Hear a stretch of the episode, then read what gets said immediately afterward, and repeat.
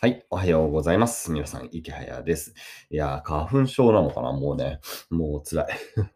なんか体調が全体的によろしくなくてですね、なんか足の裏が痛くなるんですよね。わかります？これなんか、やっぱツボなのかな？いや、すごいね、足の裏のね、あの、左足の端っこの方が、えー、痛いです。はい。なんかあるんでしょうね、きっとね。で、なんか昨日もあんまよく眠れなくて、で、今日草刈りなんでね、いやー、また花粉を大量に浴びそうで、えー、どうしようかなという感じですが、まあ、草刈りをね、え、これから、えー、収録の道作りはね、やんないといけないので、え先週台風が来たんで結構ね、道が、え、汚れちゃってるんですよ。で、まあそういうのはね、え、都会だったらさ、もちろんみんな、え、何、税金払ってやってるわけですけど、え僕らが住んでる山奥とかだとさ、あの来ないですから、はい、自分たちで、えー、綺麗にするということで、え今日はね、えそういう集落の道作り、年に実は2回あるんですよ。全年に2回ある、え道作りをね、えこれからちょっとやっていこうかなという感じで、えその前に今配信を撮っています。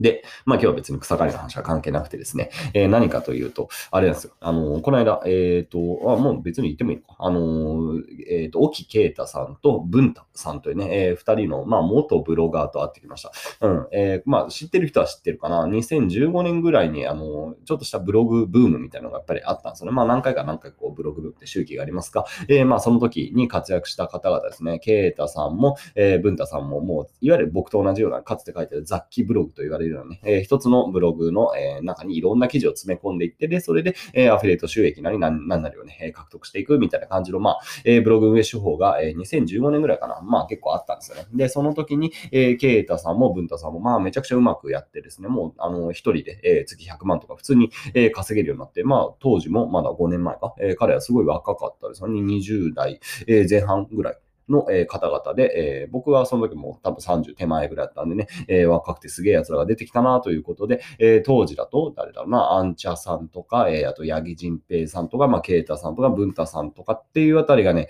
えなんだろう、こう時代の長寿というかさ、まあ、あの、業界的に言うと、おすごい人が出たなということで僕は結構ね、注目していて、え全員、あの、面識もあるかなっていう感じでね、えお話をする機会なんかもあったわけですね。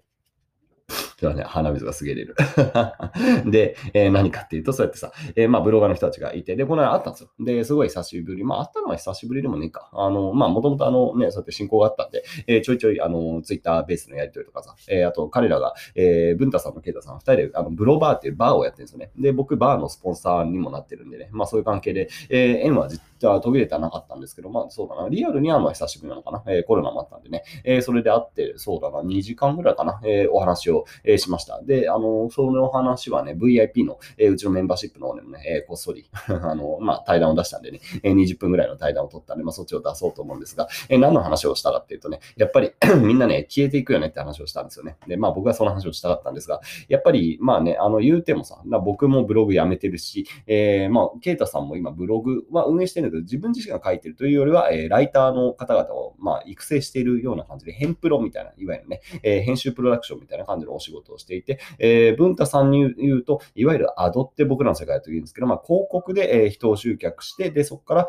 えー、収益を得るみたいな感じ。まあ、ブログを書くっていう、なんだろうな、まあ、今までのやり方と、まあ、ある意味真逆ぐらいのことも言ってもいいかもしれないってね、えー、全然違う手法で、えー、まあ、ネットビジネスなんだけど、全然違う手法で稼ぎ始めていて、えー、では当時やっていた方で、八木仁平さんなんかももうブログは書いてないんじゃないかな、仁平さん。で、彼は、えー、彼で自分の自己分析とかができるようなね、えー、サービスとか、まあ、そういう会社っていうのを、まあ、創業していますし、えー、当時活躍したアンチャさんとかで、アンチャさんも、まあ、ブログ、もうブログはもう書いてないな。あの人は、まあ、今 YouTube すごい伸びてるんでね、まあ、YouTuber なので、まあ、僕と同じような感じで、えー、ブログから YouTube に行ってっていう感じでね、えー、だから今この5年で、まあ、5人ぐらいの人の今挙げましたね、えー、池早と、えー、文太さんと、啓太さんと、アンチャさんと、八木仁平さんとかっていう方々をこうね、上げていくと、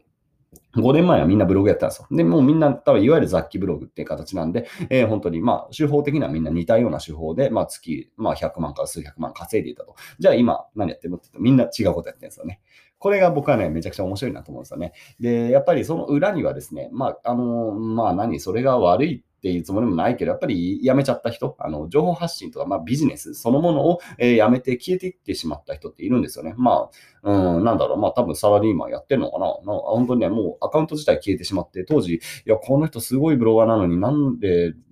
今いないんだろうみたいな人ってやっぱいるんですよ。で、うん、なんか別のこと仕掛けてるのかなって感じもね、まあ表の情報発信では見えないんですよね。ね、残念ですねって感じがする。いや、なんだろう、別にいいんだけどさ、まあそういうこともありますよね。まあサラリーマンに戻って、えー、のんびり楽しくね、働いてるのかなって感じはするんですけど、なんかこうね、えー、同じ先生をさ、共有した仲間として、なんかいなくなっちゃってる感じがして、すごいなんか寂しさ、一末のね、こう寂しさを覚えることって結構あるんですよ。で、今名前挙げた方々はもうみんなまだ、まだ前線でやってるし、えー、もう文太さんとか啓太さんに関してめちゃくちゃ売り上げむしろ伸びてるんですよね。で、本当にもう何回叩き落とされても不死鳥のようにね、我々は生き返っていって、まあ僕僕自身ももうブログの売り上げなんて本当にもうね、地に落ちましたからね。もうやばいですよ、本当に。あの、だって単月で数千万稼いだことある、えー、うちのブログも、もう今や、ブログの収益っていくらなもう確認すらしてないですよ。多分月20万とか。まあ20万って言ったらすごいっていうふうに思うかもしれないけど、だって普通に500万とかさ、えー、1000万とか稼いだブログですからね。それがもう、えー、20万ぐらいしか稼げなくなっていて、もう、あるいはもっと減ってるのかなってぐらいもうそうなってます。で、僕はもうどっちかっていうと YouTube の方がね、えー、まあ、主戦場になってるんで、まあ YouTube とかやってラジオを撮ったりして、えー、生活をするようになりました。で、この変化、えー、この変化っていうのは2年ぐらいの変化なんですよね。で、そうやって、まあ僕らだから変化していかないといけないってことはさ、あの僕自身の事例もそうだし、他の、まあ皆々様の方々のを見てもさ、やっぱそうなんですよ。みんな変化してる人が生き残るし、逆に言うと変化できなかった人、変化に対応できなかったって人はね、えー、皆さん消えていってます。で、すごくこれはね、えー、残酷なことだし、まあでもやっぱまあビジネスってそういうもんだしさ、まあ別にビジネスでうまくいかなくてもあの人生は楽しんで、多分、あの今僕がさ、あの消えていった人と言っている、あの人からげにしてさ、えー、10人からげにして消えていった人って言ってるけど、まあ彼は彼ら多分ね、絶対幸せだと思うんでね、えー、それはなんか本当にそういうもんだからさ、別にいいんですけど、なんだろうな、こう、やっぱりこう、ビジネスを続けるのってまあ難しいなっていうところは一つ、まあ思いますよね。で、変化をしていかなきゃいけないから、えー、例えばまあ今言ったさ、全員はブロガーだったんですよ。で、過去形でしょもう過去形でさ。でもブログが好きだったんですよね、僕らはきっとね。え、ブログで稼ぐっていうこと、あるいはま文章を書くってこと、まあそういうものが多分ね、まあ皆さんそれなりに好きだった。うん。わけですけど、えー、まあそこから少し離れていって、えー、それぞれがね、自分のやりたいことってまた、えー、新たに見つけ直していると。で、そしてまたさらに飛躍をしているっていうね、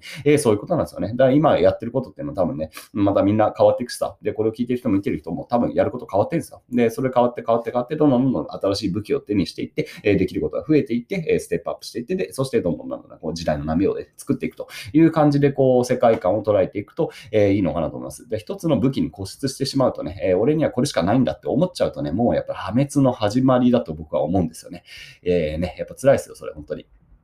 だ僕も最初やっぱり YouTube 始めると結構、まあこれ本当にできるのかなみたいな感じでね、半信半疑で自分でやってましたけど、まあなんとかね、こうやって、えー、もうやるしかないからやったんですよね。やるしかないからやったし、また YouTube がさ、えー、変わっていって YouTube で稼ぎにくくなったらまた違うことを当然やっていくわけでさ、まあそうやってどんどんどんどんこうステップアップしていって、なんかもう増え増やしていってさ、えー、できることが増えていくと。で、まああの、昨日ちょっと話しましたけど、ね、今ちょうどサプリのビジネスをね、えー、やろうかなって話で、ちょうど、えー、今週打ち合わせをね、えー、一気に入れるんで、まあそれとかさ、例えばそういうことですよね。で、まあなんか新しいことやって、まあ5年後ぐらいにもしかしたら僕はサプリビジネスのね、なんかこう、すごい人になってるかもしれないしさ、それはもうわかんない。自分ではわかんない。わかんないですよ。あと、サウナとかも作りたいなと思ってるしさ、サウナのなんかこうね、え、運営者になってるかもしれないし、でそれは本当自分の可能性って無限大だから、ね、僕ら5年前みんなブログ書いてたけど、みんな違うことやってる。でもそれでもビジネス的にはうまくいってるしさ、ね、本当にむしろ飛躍をしてるぐらいなんで、え、だから皆さんも、もう今の皆さんもそうだしさ、え、僕らも、うん、みんなそうなんですよ。だから本当に5年後自分が何してるかわからない。で、新しいスキルっていうのを身につけていく。これをね、しっかりやっていくと、えー、まあビジネスはうまくいくし、えー、人生も僕は楽しくなりやすいかなと思うんでね、えー、まあそんなね、えー、2人と会ったちょっと、えー、思い出話というかね、えー、そんなね、えー、話をしてみました。いや、本当になんかいいですよね。こうね、5年前に、まあそうやってさ、同じ先生を共同、共同先生を組んだ仲間が今違うことをしているっていうとさ、彼らは彼らやっぱりまた一緒にできることがいっぱいあるんですよね。彼ら、沖啓太さんだったらライターの育成をしてるからさ、で、ライター、優秀なライターいっぱいいるんですよ。彼のまた元に。だからライターをさ、例えば探してたら、啓太さんにさ、相談すればいいし、えー、例えば広告の運用とかに挑戦したいって言ったら、もうね、文太さんはもう、すごい。まあ普通に多分、あの、コンサル費払ったらもちろん教えてくれるんでね、っていう感じで、まあそうやって、あの、仲間が増えていってね、みんな武器を手にして魔法が使えるなんて本当に素晴らしいなと思うんで、えー、僕自身もね、引き続き頑張ってね、鼻水を垂らしながら、えー、頑張って動画とラジオを撮っていきたいと思う所存でございます。というわけで、えー、今日は、えー、この後子供たちの弁当を軽く見て、えー、洗濯を干して、えー、草刈りをしてこようと思います。あちょっと話したら元気出てきましたね。えー、頑張っていきたいと思います。それでは皆さん、良い一日を。バイバイ。